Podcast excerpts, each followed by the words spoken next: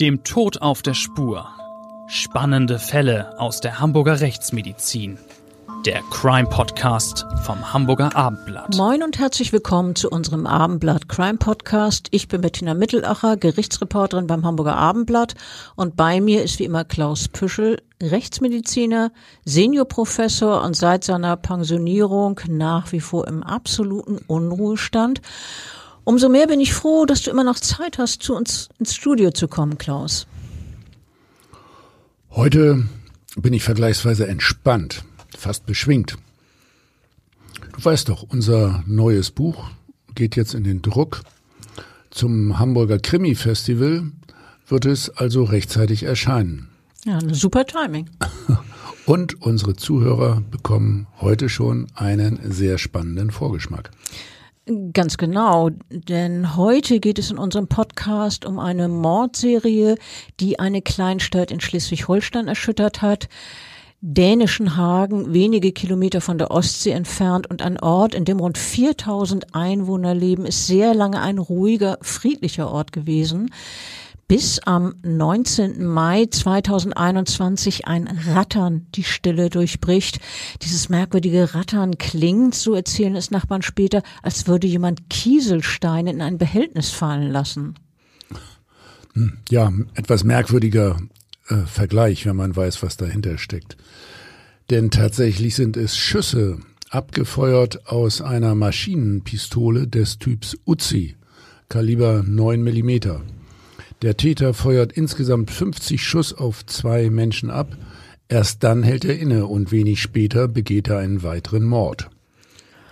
Ein Mann, der eindeutig auf tödlicher Mission ist. Dieses Blutbad erscheint ja eigentlich als etwas, ich sag mal, Irreales, wie abgekupfert aus einem Blockbuster Buster vielleicht. Man kennt solche Szenen aus Actionfilmen, wenn dann ein Mann losstürmt, bewaffnet mit einer Maschinenpistole und als Rächer andere niedermäht. Und so ein Blutbad ereignet sich dann in diesem Blockbuster irgendwo zwischen den Wolkenkratzern amerikanischer oder asiatischer Megastädte. Und am Ende obsiegt der Held. Aber bei uns ist es ganz anders. Ja, in unserem Fall gibt es nun wirklich äh, keinen Helden. Es gibt aber einen einzelnen, ja, besonders heftigen Täter und viele Opfer. Die Ereignisse sind beängstigend real. Ja, ich könnte auch andersherum fast wieder sagen, dadurch irreal. Und äh, wie sich später herausstellt, hat sich der Mann, der mit einer Maschinenpistole um sich schießt, auf äh, seine äh, Taten sogar gezielt vorbereitet. Ja, das hat er allerdings. Der Mann hat sich nämlich vorab umfassend informiert. Er hat das Internet mit bestimmten Suchbegriffen gefüttert, zum Beispiel ähm, die Wortkombination jeder kann Mörder werden. Ein das andere, könnte von uns stammen. Auch das, ja, nur dass wir dann andere Absichten haben. Einen anderen Begriff, Begriff, den er im Internet eingegeben hat, war lebenslang oder wiederum Schuldgefühle nach dem Tod des Partners. Der wollte es ganz genau wissen. Ja, allerdings. Dieser Hartmut F., ein Verbrecher ins B, hat alle Eventualitäten abgeklopft, so scheint es. Das Internet, das er mit seinen Suchbegriffen nach Mörder und lebenslang abgefragt hat, das war ja ja wirklich auf alles eine Antwort, auch darauf, ob und wie jeder zum Mörder werden kann. Und ja, man muss sagen, Hartmut F. hat es tatsächlich gekonnt. Ja, der konnte wirklich zum realen Mörder werden und das gleich mehrmals und mit einer besonderen Härte und Kaltblütigkeit. Der 48-Jährige, der an jenem schicksalhaften 19. Mai 2021 in dänischen Hagen mit einer Maschinenpistole bewaffnet loszieht, hat seine Opfer regelrecht mit Kugeln durchsiebt aus nächster Nähe. Sie haben nicht einmal Zeit zu schreien. Zunächst einmal verfeuert der Täter ein komplettes Magazin mit 25 Schuss auf äh, eine Frau, seine eigene Frau und einen Mann ab. Einen Augenblick lang herrscht dann Stille, während der Täter das leere Magazin gegen ein neues tauscht. Jetzt rattert die nächste Salve mit 25 Schuss. Die beiden Opfer, die dieser Kugelhagel getroffen hat, liegen nun da in ihrem Blut im Flur. Im Flur eines Doppelhauses, ihre Körper dicht beieinander. Es äh, ist dies eine Tat, die von einem unbedingten Vernichtungswillen zeugt, so würde ich das sagen. Ja, aber der Mann ist auch noch nicht fertig, denn nach diesen ersten beiden Morden eilt der 48-Jährige weiter. Er ist nämlich, ja, er will seine Mission noch weiterführen. Der Schütze rennt nun mit der Waffe in der Hand zu seinem Auto und düst wie eine besenkte Sau davon, so beschreiben es Zeugen später. Der Täter entledigt sich nun zunächst der Uzi, indem er sie bei einem Freund über den Gartenzaun wirft. Und nun fährt der Zahnarzt mit einem Mietwagen nach Kiel, betritt dort einen Laden eines Elektrikers. Dieser Mann heißt Carsten B. Ja, und dann schießt der Täter den 53-Jährigen mit einer Pistole Walter PPK Kaliber 765 Millimetern nieder. Diese Waffe ist versehen mit einem Schein Schalldämpfer und ja, er schießt den Mann mehrfach ins Gesicht und naja, man kann es sich denken, auch dieser Mann stirbt. Äh, bei den drei Menschen, die dem Täter zum Opfer fallen, handelt es sich äh, zunächst um die Ehefrau des 48-jährigen Schützen, Zahnarztes und äh, dann weiterhin deren neuen Freund. Das dritte Opfer ist ein gemeinsamer Bekannter des Paares. Bevor wir zu den Motiven kommen, die den Mörder zu seinen Taten angetrieben haben, würde ich gerne darauf zu sprechen kommen, wie der Täter sich der Polizei gestellt hat. Das war ja wirklich bemerkenswert. Ja, hier spielt äh, das Geschehen dann auch nach Hamburg hin ins Polizeipräsidium. Nur wenige Stunden nach seiner ja, äußerlich besonders brutalen Gewalttat scheint der Täter auf einmal wie ausgewechselt. Äh, der wirkte, ja, so haben die Polizisten das gesagt, ganz normal freundlich, als er da in die Polizeiwache im Präsidium kommt ganz normal freundlich. Also wenn man sich an die Kaltblütigkeit und die Brutalität vor Augen führt, mit der der 48-jährige drei Menschen umgebracht hat, dann wundert man sich schon, wie scheinbar friedlich und höflich sich Hartmut F. knapp zehn Stunden nach den Verbrechen benimmt. Nun stellt sich der Mann im Polizeipräsidium Hamburg den Behörden Du hast es gerade erwähnt, dass das jetzt in Hamburg war. Der Mitarbeiter, der in der gläsernen Sicherheitsschleuse Dienst gehabt hat, der beschreibt, wie der 48-Jährige mit einem braunen Lederkoffer hereingekommen sei, unaufgefordert seinen Personalausweis in das dafür vorgesehene Schubfach gelegt und dann gesagt habe, der Beamte brauche keine Angst zu haben. Äh, keine Angst? Er, erklär doch bitte mal, äh, wie dieser merkwürdige Besucher äh, das denn gemeint hat. Naja, also der Besucher im Polizeipräsidium meint damit offenbar die Pistole mit Schalldämpfer, die er nämlich dann als nächstes herausholt. Er entlädt sie und legt sie ebenfalls in die Klappe der Eingangsschleuse. Und, und da waren die Polizeibeamten nicht schon auf dem Kiviv?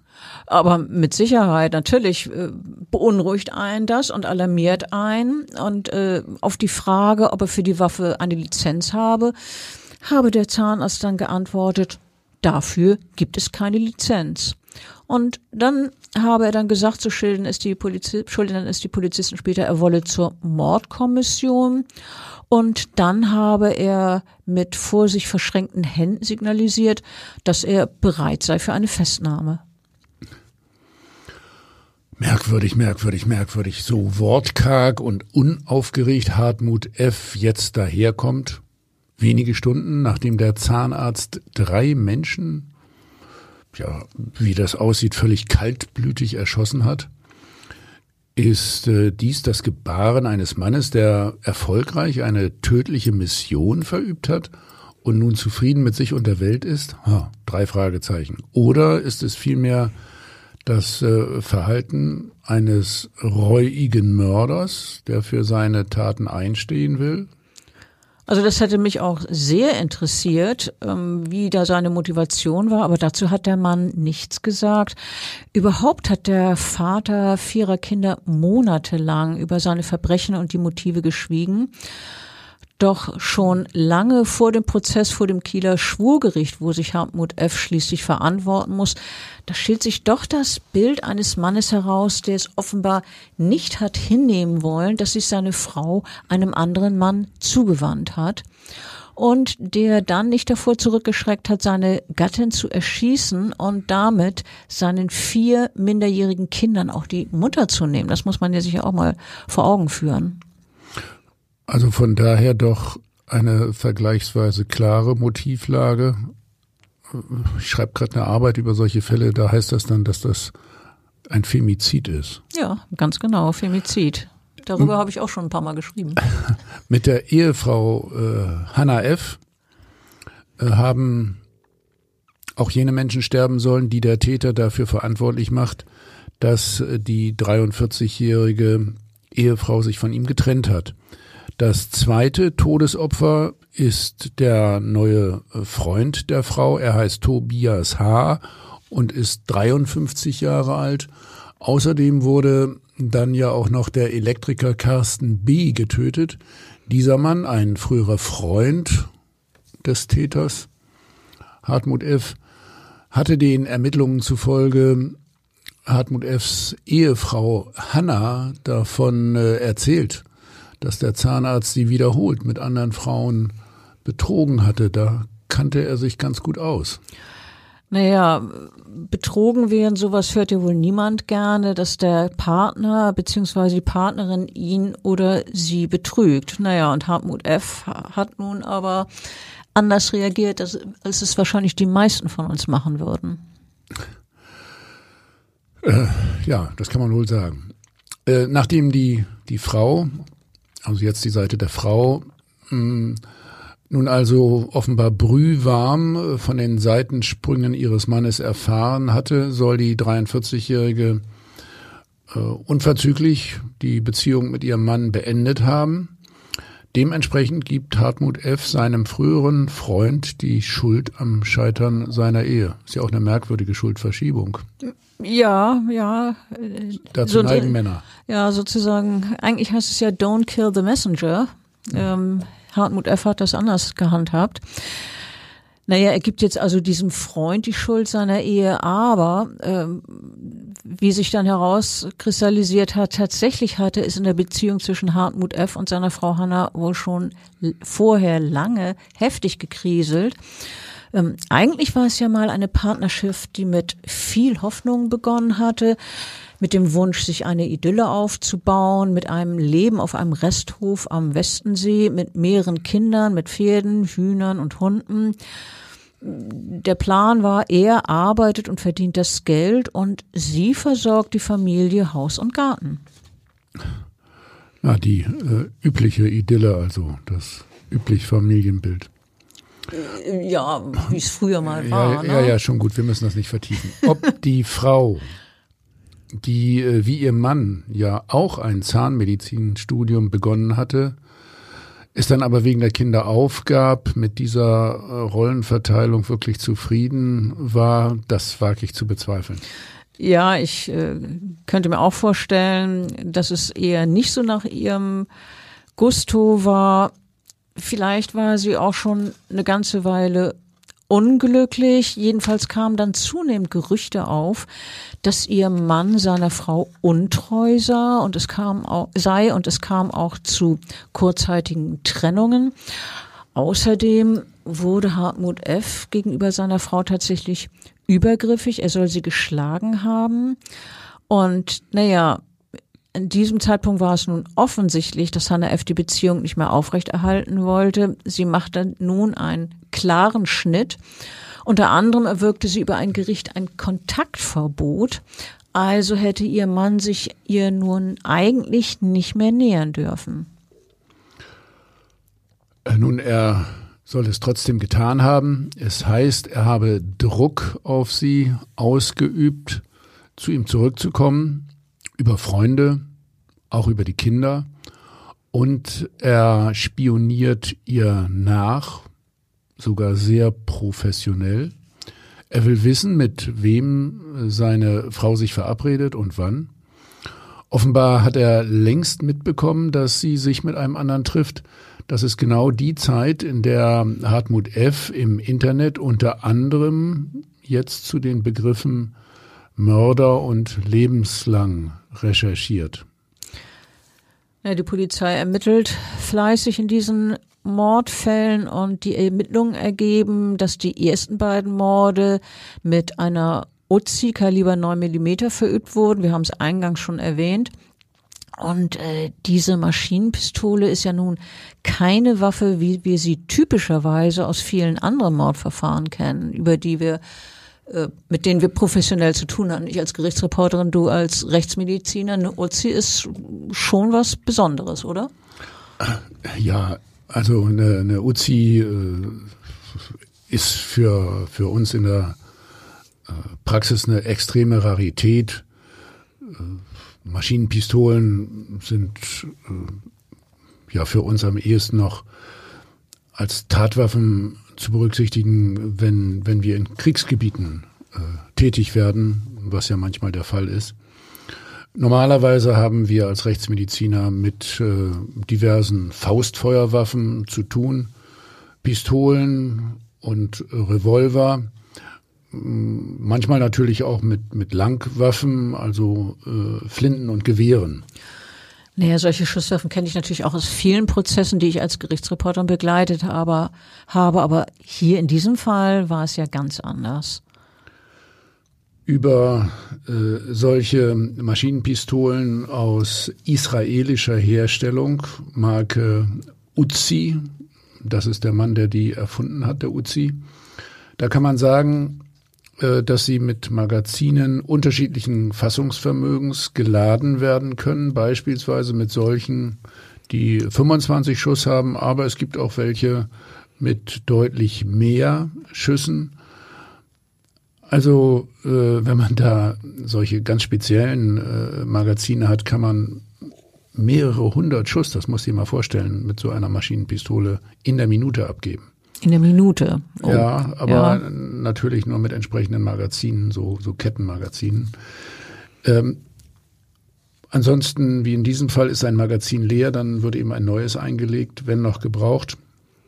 Die äh, Munition entfaltet auf kurze und mittlere Entfernung eine sehr große Durchschlagskraft, wenn sie aus der Uzi abgefeuert wird. Hartmut F der hat ja für die ersten beiden Morde, also die an seiner Frau und deren neuen Freund, zwei komplette 25 Schussmagazine abgefeuert. Allein bei seiner Frau werden später 48 Schusswunden festgestellt. Die ist ja regelrecht durchsiebt, durchlöchert. Ne? Ja, so muss man das leider sagen. Ganz, ganz traurig, furchtbare Geschichte. Der 53 Jahre alte Bekannte der Frau, der stirbt durch Kugeln in Herz, Lunge, Leber und Niere. Ähm, wenn man das jetzt hört, dann wundert man sich vielleicht. Zwei Magazine, A 25 Schuss, das sind also 50 Projektile. Wenn 48 davon die Frau getroffen haben, können rein rechnerisch ja eigentlich nur noch zwei Kugeln das männliche Opfer getroffen haben. Ähm, ja, aber das ist hier nicht nur eine Frage von äh, Mathematik oder das ist keine bloße Mathematik. Damit kommt man hier nicht weiter. Äh, der neue Freund ist sogar von äh, sehr viel mehr Projektilen verwundet worden. Also äh, von mehr als diesen zweien, die rechnerisch ja. noch übrig bleiben. Mhm. Ähm, das waren eben Durchschüsse. Also Schüsse, Schüsse, die erst den Körper der Frau völlig durchdrungen haben und äh, danach äh, auch noch den äh, neben und hinter ihr stehenden Mann trafen und äh, tödlich verletzten. Puh, jetzt müsste ich eigentlich erstmal richtig durchatmen. Das klingt wirklich besonders brutal und fies. Aber ja, die Geschichte ist ja noch lange nicht zu Ende. Es gab ja auch noch ein drittes Verbrechen für die Tötung des Elektrikers Carsten B. hat Hartmut F. nun eine andere Waffe verwendet, eine Pistole Walter PPK Kaliber 765 Millimeter. Auch dieser Tod an dem Elektri von dem Elektriker wirkt wie eine Hinrichtung. Das Opfer treffen insgesamt fünf Schüsse ins Gesicht und in den Kopf. Ja, zuständig für die äh, rechtsmedizinischen Untersuchungen und Analysen äh, dieser Taten waren die äh, Kieler Experten von der Christian Albrecht Universität. Äh, sie haben beide Geschehensorte in dänischen Hagen und in Kiel inspiziert und darüber hinaus den Täter untersucht, nachdem dieser von Hamburg aus nach Kiel überstellt war. Die Obduktion der Opfer wird zu einer regelrechten Sisyphusarbeit. Die äh, Frau wurde äh, im Rücken äh, getroffen, also da lagen die Einschüsse. Bei ihr registrieren die Kieler Experten aus der Rechtsmedizin alleine 48 Schussverletzungen durch 9 Millimeter Geschosse und die meisten davon sind Durchschüsse. Äh, von den einzelnen Organen, das ist schon eine sehr ungewöhnliche Art der Protokollierung äh, gewesen, ist überhaupt nur noch die eine Niere intakt. Mehrere äh, Geschosse äh, durchschlagen den Körper der Frau vollständig und äh, trafen den äh, älteren äh, Bekannten, also ihren neuen Bekannten, das haben wir jetzt ja schon äh, wiederholt gesagt. Äh, beide Opfer verbluten an Ort und Stelle. Und das dritte Opfer? Ja, dieser dritte Tote lag in seiner Werkstatt in Kiel nahe der Tür man äh, fand ihn erst, nachdem der Täter sich äh, in Hamburg gestellt hatte und darauf hingewiesen hat. Und äh, bei den äh, Kopfschüssen mit äh, Einschuss im Gesicht des Opfers, da handelte es sich um Steckschüsse. Ja, nun fragt man sich, wie wird man juristisch solchen Taten gerecht? ähm, auch wenn Hartmut F. sich ja selber der Polizei gestellt hat, wie wir vorhin geschildert haben, auch wenn alles dafür spricht, dass er die tödlichen Schüsse abgefeuert hat, trotzdem muss natürlich sorgfältig ermittelt werden. Es müssen Zeugen gehört werden, Handydaten und E-Mails ausgewertet werden, Spuren verfolgt, die Tatorte akribisch vermessen und ja auch die Blutspuren erfasst und gedeutet werden. Da ist ja noch eine Menge Ermittlungsarbeit auch wenn man schon ein Geständnis hat. Das gehört einfach noch mit dazu. Ja, da muss man äh, von Seiten der Polizei natürlich äh, professionell äh, herangehen. Das ist ja auch schon wiederholt passiert, äh, dass später äh, zum Beispiel ein Geständnis widerrufen wurde. Dann spielt der Sachbeweis und die sorgfältige Rekonstruktion äh, des Geschehens durch die Polizei die entscheidende Rolle. Eine rechtsmedizinische Untersuchung äh, des äh, Täters gehört natürlich ebenfalls dazu. Äh, das haben die Kieler getan und der Täter war bei dieser Untersuchung ja sehr angespannt und äh, war wenig mitteilsam. Als Hinweis darauf, dass er die äh, Schusswaffe beziehungsweise die Schusswaffen benutzt hat, äh, wies er eine sogenannte Schlittenverletzung äh, an der rechten äh, Hand auf. Moment mal, Schlittenverletzung, was ist das jetzt?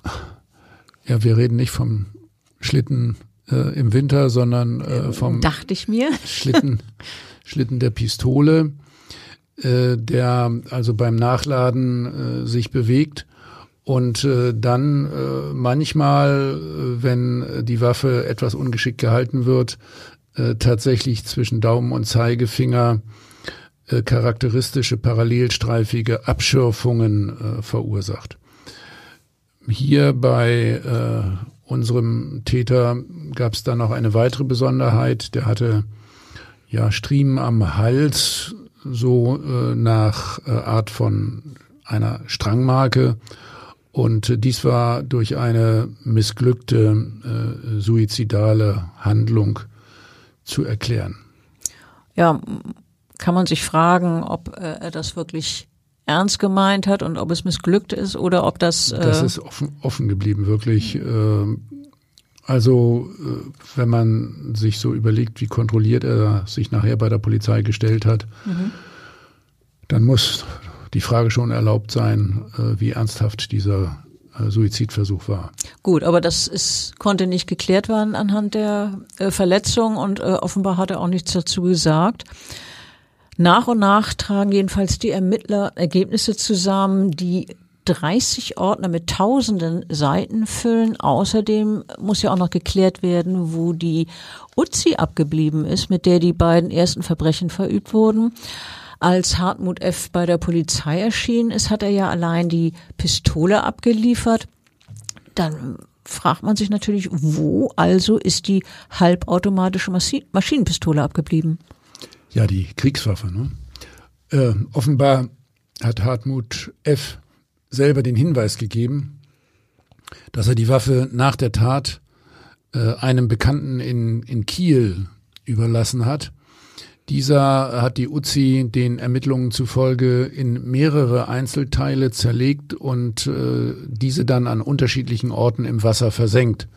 Polizeitaucher finden später Waffenteile im Eckernförder Stadthafen, in Möltenort und im Nordostseekanal. Die Ermittler können sechs der im Wasser gefundenen Waffenteile der mutmaßlichen Tatwaffe zuordnen. Beide Schusswaffen hat der Zahnarzt äh, übrigens äh, illegal besessen. Die Uzi unterliegt zudem dem äh, Kriegswaffenkontrollgesetz. Also gegen das Waffengesetz und dann auch noch gegen das Kriegswaffenkontrollgesetz verstoßen zu haben, ist natürlich schon ein heftiger Vorwurf. Aber in der Gesamtschau der Taten vom 19. Mai 2021 werden solche Taten nicht sonderlich ins Gewicht fallen. Nein, äh, also Verstoß gegen das äh, Waffengesetz, äh, das ist dann äh, wirklich im Zusammenhang mit Tötungsdelikten ein, ein vergleichsweise unbedeutender Vorwurf. Äh, denn wegen der drei Tötungsdelikte, die der Hartmut F. Äh, begangen äh, haben soll, da drohte ihm äh, bei einer Verurteilung wegen Mordes ja sowieso lebenslange Haft. Ja, und der Prozess gegen den Mann, der nach Überzeugung der Staatsanwaltschaft für die drei Morde verantwortlich ist, der hat dann am 23. Februar 2022 begonnen. Die Anklage geht von folgenden Tathergang aus. Hartmut F. verfolgt heimlich an diesem 19. Mai 2021 seine Frau auf dem Weg zu deren neuen Partner nach Kiel, beziehungsweise nein, von Kiel nach dänischen Hagen das fällt ihm überhaupt nicht schwer, ihrem Wagen auf der Spur zu bleiben, denn schon Tage zuvor hat er an dem Auto seiner Frau einen Peilsender angebracht. Der war ein echter Profi.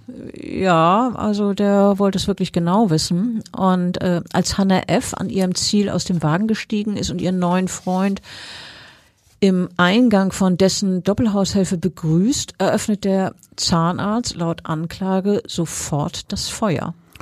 Ja, ohne überhaupt ein Wort an sie zu richten. Der Angriff kommt für das neue Paar laut Anklage vollkommen überraschend. Und das ist ja auch ein entscheidendes Detail, denn wenn man, wenn das nachgewiesen ist, dass die Opfer vollkommen überrascht waren, in der Sprache der Juristen heißt das arg und wehrlos, dann äh, wäre es Mord. Also dieses arg und wehrlos ist ein sogenanntes Mordmerkmal. Ja, die Anklage geht ja weiter. Ähm, äh, demnach schießt der Täter aus rund einem Meter Entfernung diese beiden Magazine leer und hört auch nicht auf, als die Opfer längst blutüberströmt und tödlich getroffen am Boden liegen. Dann, so die Anklage weiter, fährt der Angeklagte nach Kiel und auch sein nächstes Opfer, den 53 Jahre alten Carsten B., erschießt Hartmut F. demnach aus nächster Nähe. Die Anklage lautet auf dreifachen heimtückischen Mord aus niedrigen Beweggründen. Das Motiv des Zahnarztes, wo, so wie es für die Staatsanwaltschaft feststeht, Hartmut F. sollte seine Frau bestrafen, weil sie sich von ihm getrennt hatte und den neuen Mann an ihrer Seite habe er wegen der Beziehung zu ihr ebenfalls zur Rechenschaft ziehen wollen. Und das dritte Opfer, diesen gemeinsamen Bekannten des Ehepaares, hatte nach Überzeugung der Ermittler erschossen, weil dieser ja Hannah F. verraten habe, dass ihr Mann fremd geht. Das hatten wir ja vorhin auch schon erwähnt. Es gibt dann noch äh, eine zweite Anklage gegen den 48-Jährigen, unter anderem wegen Körperverletzung. Demnach hat Hartmut F. im November 2020 seine Ehefrau an den Oberarmen gepackt und gerufen, jetzt mache ich dich fertig. Anschließend soll er der 43-Jährigen einen äh, wuchtigen Faustschlag ins Gesicht versetzt haben. Und als die Frau dann am Boden lag, habe er ihr gegen den Kopf getreten das ist ja besonders fies. Mhm, und ihr auch noch von hinten den Hals zugedrückt. So heißt das dann in der Anklage weiter. Gegen äh, den Zahnarzt hatte wegen gewalttätiger Übergriffe auf seine Frau ja auch bereits eine Schutzanordnung bestanden. Die hatte die Frau gegen ihn erwirkt. In diesem Prozess werden dann 30 Zeugen gehört. Klaus, wir haben uns ja am Westensee umgehört, dort, wo einerseits die Familie lebte ja, und äh, wo der Zahnarzt sich offenbar auf der anderen Seite, das wurde wirklich ganz deutlich in, in waffenaffinen Kreisen von Sammlern und Gleichgesinnten bewegte, die daneben auch äh, extravagante Autos hatten, Glücksspiel und Drogen bevorzugten. Und äh, außerhalb der dörflichen Idylle von Kindergärten, Schulen und gemeinsamen Dorffesten und Häuslichkeit also ja so eine eigene Subkultur aufgebaut hatten. Ja, ich glaube, Subkultur trifft es. Ne? Das war ja unser Eindruck, den, den wir da bekommen mussten von den Örtlichkeiten beziehungsweise von seinem Leben. Ja, ich will auch noch sagen, dass äh, dieser Hartmut F. offiziell ursprünglich sogar Waffen besitzen durfte, weil er einen Jagdschein hatte. Aber die hatte er dann abgeben müssen wegen eben gewalttätiger Übergriffe auf seine Frau. Damit hatte er sich als ungeeignet erwiesen. Du meinst jetzt die ähm, Körperverletzung, ja, die ja. er vor, natürlich vor der Haupttat begangen hatte. Also ne? und äh, Menschen, die tatsächlich dann äh, eine Anklage haben, die äh, andere verletzen, die müssen ihre Waffen beziehungsweise den Waffenschein abgeben. Ja, aber äh, der Zahnarzt soll sich dann mit Hilfe seiner Freunde und des Darknets sehr bald neu bewaffnet haben, nun sogar mit der Uzi. Ja, als der Prozess beginnt, schweigt der 48-Jährige zunächst ähm, er ist ein Mann mit ja länglichem Gesicht, kurz rasiertem Schopf, ähm, der unverwandt in die zahlreichen Kameras blickt, die ihn zum Auftakt der Hauptverhandlung ablichten wollen. Das ist natürlich ein Verfahren gewesen, was sehr, wie man es nennt, presseträchtig ist, was die Öffentlichkeit sehr interessiert hat. Ich meine, drei Morde dort in Schleswig-Holstein, das war ja wirklich ein ganz besonderer Fall. Natürlich waren viele Journalisten da überhaupt viel Zuschauer. Und als der Vorsitzende Richter die Personalien von Hartmut F. abfragt und beim Familienstand wissen möchte, ob der Angeklagte verwitwet sei, da antwortet dieser ja, leider. Irgendwie schon ein bisschen bizarr, finde ich. Ja, klingt eher wie Hohn als äh, sei der Tod seiner Frau wie ein Schicksalsschlag über ihn äh, gerollt, den er am liebsten habe abwenden wollen. Schon dieses, als dieses Jahr leider, ne? Äh, das meinst du eben, also wirklich wirkt irgendwie unpassend in dem Zusammenhang. Ja, zu, zu dieser Situation äh, passt das überhaupt nicht. Schon als der 48-Jährige sich der Polizei stellte, soll er allerdings eine Bemerkung mit ähnlichem Tenor gemacht haben. Auf die Frage, wie es ihm gehe, äh, soll er sinngemäß gesagt haben, äh, ja, gut, das, was geschehen ist, ist schlimm genug. Eigentlich hat sich Hartmut F. an diesem ersten Verhandlungstag ja bereits zu seinem Werdegang äußern wollen. So war das geplant. Aber jetzt, als der Prozess dann wirklich losgeht, da zieht es erst zunächst vor zu schweigen. Dass derartig viel Presse gekommen ist, habe den Angeklagten irritiert, erklärt dann nämlich sein Verteidiger. Aber vielleicht ist es ja auch die Begegnung mit den Angehörigen der Opfer, die Hartmut F. nun äh, zu schaffen macht.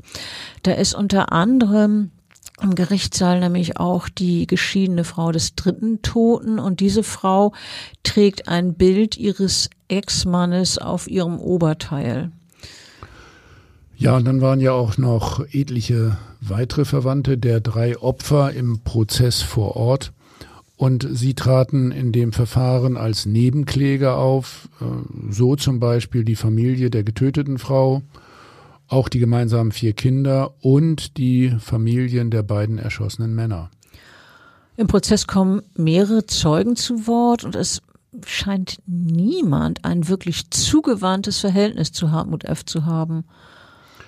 Äh, was wurde denn von den Zeugen beispielsweise über den Angeklagten so ausgesagt? Naja, also ein Bekannter des Ehepaars sagt zum Beispiel im Gericht, der Angeklagte habe ihn kurz vor der Tat angerufen und gesagt, meine Frau betrügt mich. Naja, und da habe er, also dieser Freund des Angeklagten, nur geantwortet, das würde ich auch.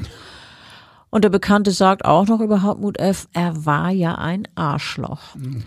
Und mehrere Zeugen berichten über das Scheitern der Ehe, die Seitensprünge des Angeklagten und dass dieser gewalttätig gewesen sei. Das klingt ja schon alles andere als sympathisch, im Gegenteil. Ja, du sagst es. Eine Bekannte des Ehepaars beschreibt Hartmut F. zudem als extrem eifersüchtig. Zugleich habe er aber auch selber immer wieder Affären gehabt, was seine Frau sehr unglücklich gemacht habe. Und als Hannah F. sich von ihm getrennt habe, habe der 48-Jährige das einfach nicht akzeptiert. Er habe erwartet und verlangt, dass seine Frau zu ihm zurückkehrt. Muss erst etwas passieren, soll Hartmut F. seine Ehefrau in einem Telefonat kurz vor der Tat gefragt haben. Gefragt, ja, man kann es aber auch, finde ich, als Drohung deuten, muss erst etwas passieren.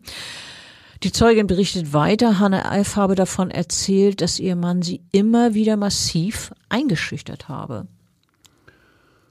Äh, konkret sollen von ihm ja Drohungen gegen so ungefähr alles ausgesprochen worden sein, äh, was auf dem Hof lebte. Demnach hat er unter anderem auch gedroht, äh, Hund, Pferde, die Kinder, ja, die Frau und sich selbst zu erschießen. Ja, und eine andere Zeuge bringt die kritische Situation der betroffenen Familie so auf den Punkt. Sie sagte, die Taten lagen in der Luft. Eine weitere Bekannte der Familie sagt, Hartmut F. sei ein Mann mit zwei Gesichtern. Ähm, einerseits zuvorkommt, gastfreundlich, lieb und höflich. Und dann wieder sei er wie ausgewechselt, total sauer gewesen. Und die Zeugin sagt, dann war es am besten, ihm aus dem Weg zu gehen. Hannah F. habe Todesangst vor ihrem Mann gehabt. Sie sagte, er tötet sie. Und äh, die 40-Jährige, Entschuldigung, die 43-Jährige habe dieser Bekannten dann auch noch erzählt, dass sie sich nur dann nicht vor ihrem Mann fürchte, wenn die Kinder, Familie oder Freundinnen bei ihr im Hause seien. Ja, auch der Elektriker, der an jenem schicksalhaften 19. Mai 2021 als Dritter erschossen wurde, hat ja äh, weiteren Zeugen zufolge auch Angst vor dem Angeklagten gehabt. Äh, da war im Prozess ja insbesondere die Witwe des dritten Mordopfers äh, als Zeugin, die im Prozess eine eindrucksvolle Aussage gemacht hat. Sie schilderte, dass ihr Mann dem Zahnarzt äh, für seine Seitensprünge zunächst sogar eine seiner Monteurswohnungen zur Verfügung gestellt habe. Eines Tages habe er dann aber die Schlüssel zurückgefordert und da sei der Hintergrund gewesen, dass Carsten B., äh, also dieser Elektriker, dann erfahren hatte, dass der Hartmut F auch seine Ehefrau erheblich äh, körperlich misshandelt hat. Daraufhin äh, habe der Elektriker mit dem 48-Jährigen dann nichts mehr kumpelhaft zu tun haben wollen. Die Witwe sagte wörtlich über den gewaltsamen Tod ihres Mannes, äh, wir haben den tollsten Vater und Mann verloren, für uns das Wertvollste, äh, für uns ist jetzt eine Welt kaputt. Naja, und es war ja nun Hartmut F., der diese Welt zerstört hat. Nachdem der 48-Jährige mehrere Verhandlungstage lang geschwiegen hat, gibt es nun doch noch sogar zwei Geständnisse des Angeklagten. Das erste legt der Zahnarzt gleichsam schriftlich ab, und zwar in einem Brief, den er aus der Untersuchungshaft an eine frühere Freundin geschrieben hat.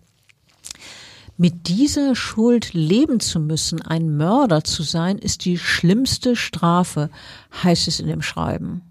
Hm. Das trieft aber nun auch wieder vor Selbstmitleid, ehrlich gesagt. Ja. Man weiß natürlich nicht, ob Hartmut F. damit gerechnet hat, äh, dass dieses Schreiben auch im Prozess verwertet werden würde. Eigentlich ähm, äh, ist das ja bekannt, dass Post von Verdächtigen in der Untersuchungshaft vom Gericht äh, gelesen wird. Hätte er also auch wissen können. Eigentlich schon, kann ich mir gut vorstellen. Entweder war er tatsächlich ahnungslos, dass das passieren würde, oder es war ihm bewusst, dass äh, dieser Brief gelesen wird und er hat daraufhin seine Worte mit Bedacht gewählt. In dem Brief heißt es weiter, mein Lebenswunsch war es ganz sicher nicht, meine eigene Frau zu schlagen und drei Menschen zu erschießen. Es sei für ihn, Zitat, sehr schlimm, im Gerichtssaal zu erfahren, und jetzt wieder Zitat, welchen Schmerz ich den Hinterbliebenen bereitet habe, schrieb Hartmut F. weiter. Zwar hätten ihm seine Verteidiger dringend empfohlen, sich nicht selber im Prozess zu äußern, er habe aber nichts mehr zu verlieren. Und es heißt weiter, das Letzte, was mir bleibt, ist die Ehre vor mir selbst. Ich finde, die kann er damit auch nicht wiederherstellen. Nee, wirklich nicht. Und äh, schließlich äußert sich der Mann aus Westensee im Prozess auch direkt zu den tödlichen Schüssen auf äh, drei Menschen. Warum er die Taten begangen hat, dafür habe er keine Erklärung, meinte Angeklagte. Er habe nach den Morden die ganzen Monate darüber nachgedacht, welche Impulse ja ihn denn dazu geführt hätten. Es ist äh, wie in einem ganz äh, komischen Film abgelaufen, als würde es gar nicht der Realität entsprechen, sagt er. Sowas habe ich übrigens schon wiederholt gehört, dass die Angeklagten dann sagen, das ist bei mir wie in einem Film abgelaufen und äh, es gar nicht wahrhaben wollen, dass sie selbst da die Hauptpersonen sind, die Darsteller, die das alles eben selbst vollbracht haben.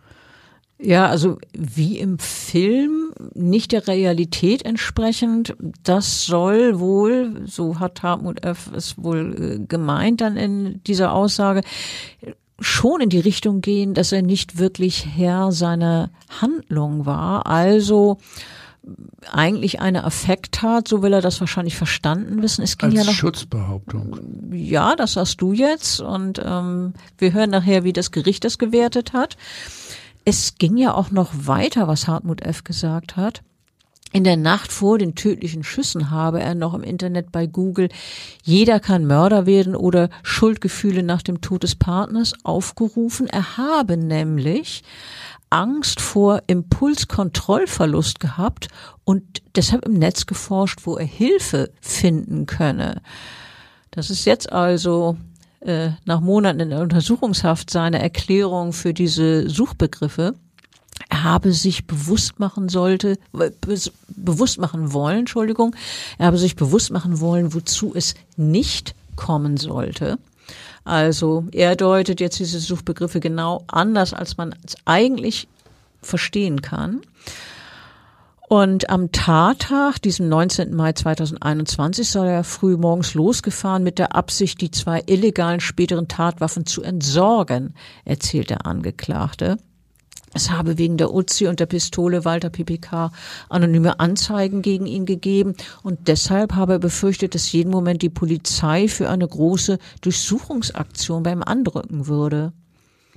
Also mit anderen Worten, dass er mit den Waffen später dann drei Menschen umgebracht hat, das sei eher ein Zufall gewesen?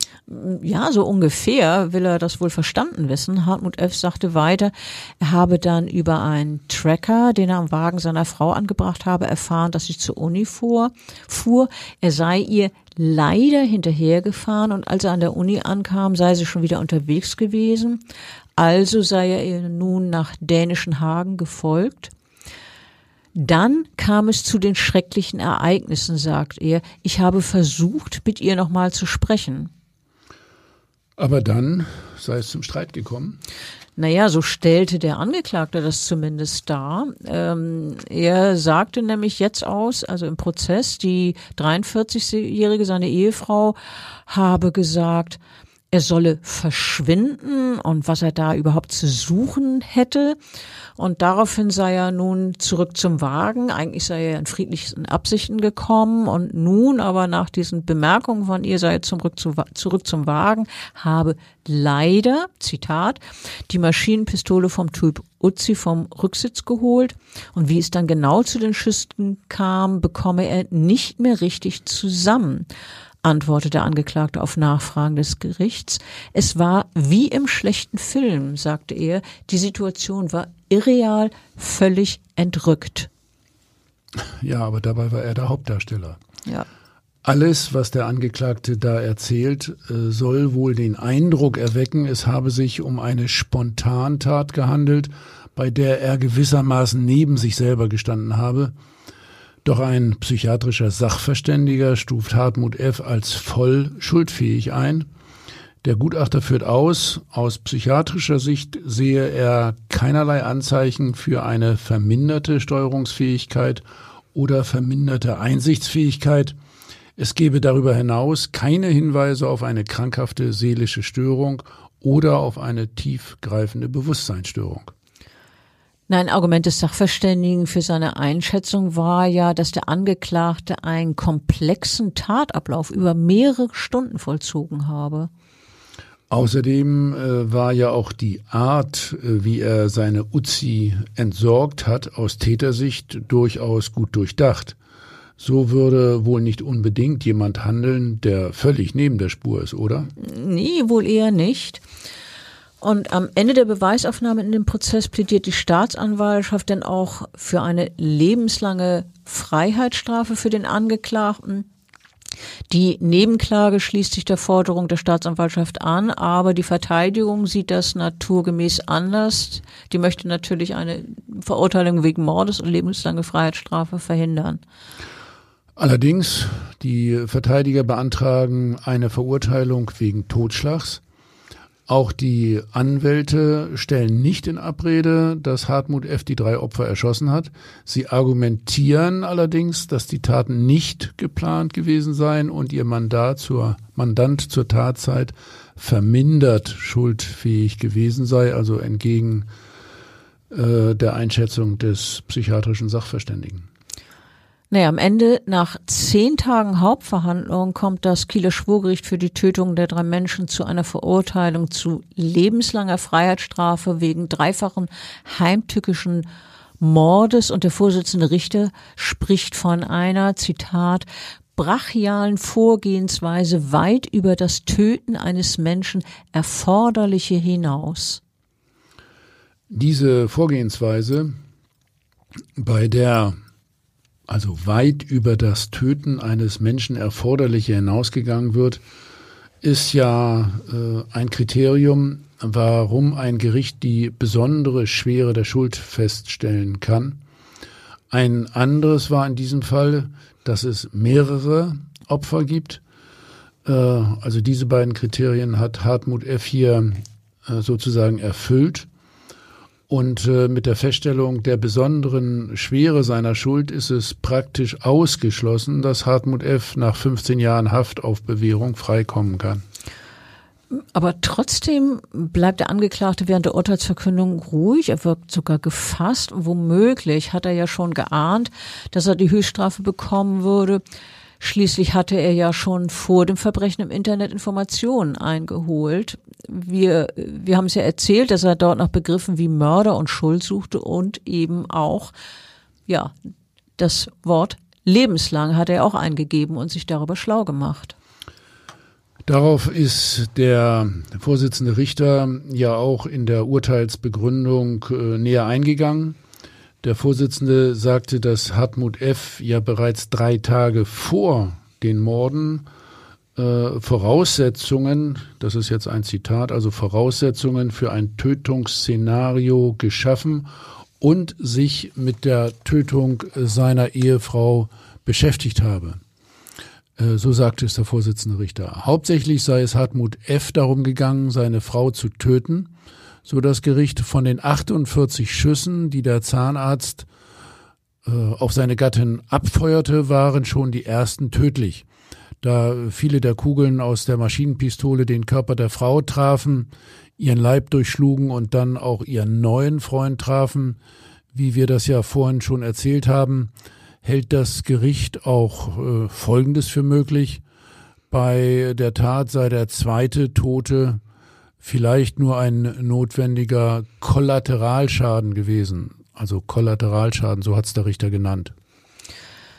Ja, und beim Mord an dem dritten Opfer nur eine halbe Stunde nach diesen ersten beiden Tötungen sei das Motiv Rache und Vergeltung gewesen, führt der Richter weiter aus. Der Täter habe seinen Bekannten der seiner Ehefrau von den Seitensprüchen berichtet habe, für das Scheitern seiner Ehe verantwortlich gemacht. Auch das hat jetzt der Vorsitzende nochmal ausführlich ausgeführt. Und der Angeklagte habe sich in einer Situation gesehen, in der praktisch sein ganzes Leben dem Bach runtergegangen war. So hat der Richter es formuliert. Interessant äh, war dann auch noch, welche Schlüsse das Gericht äh, aus äh, Bildern äh, von Überwachungskameras gezogen äh, hat. Die Bilder zeigten nämlich, wie der Angeklagte aus Westensee wenige Tage vor der Tat mit zwei Waffen, Magazinen und Schalldämpfern hantierte.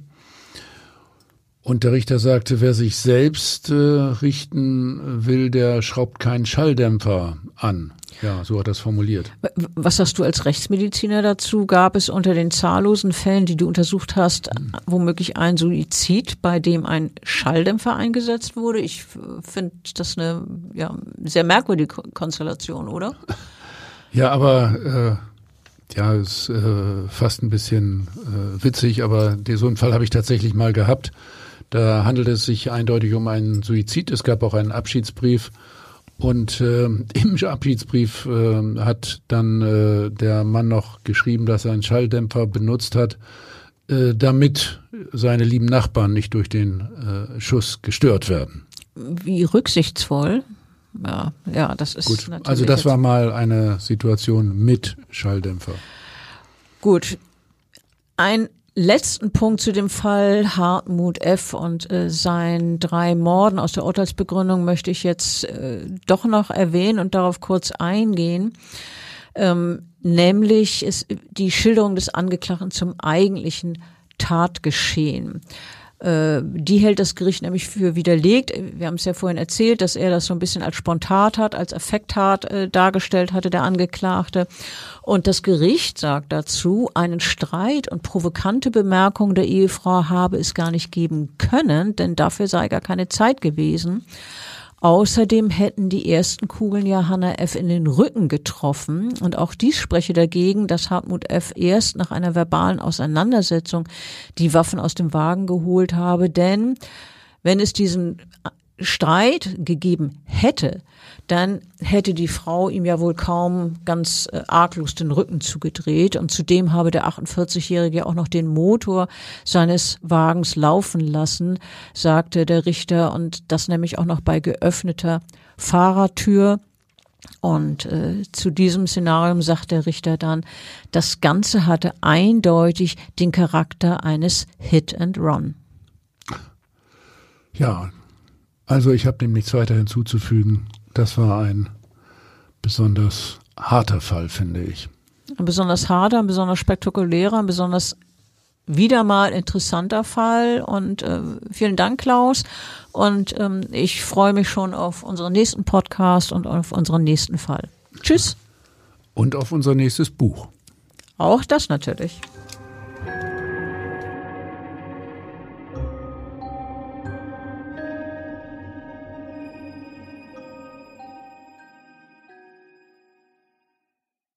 Weitere Podcasts vom Hamburger Abendblatt finden Sie auf abendblatt.de slash podcast.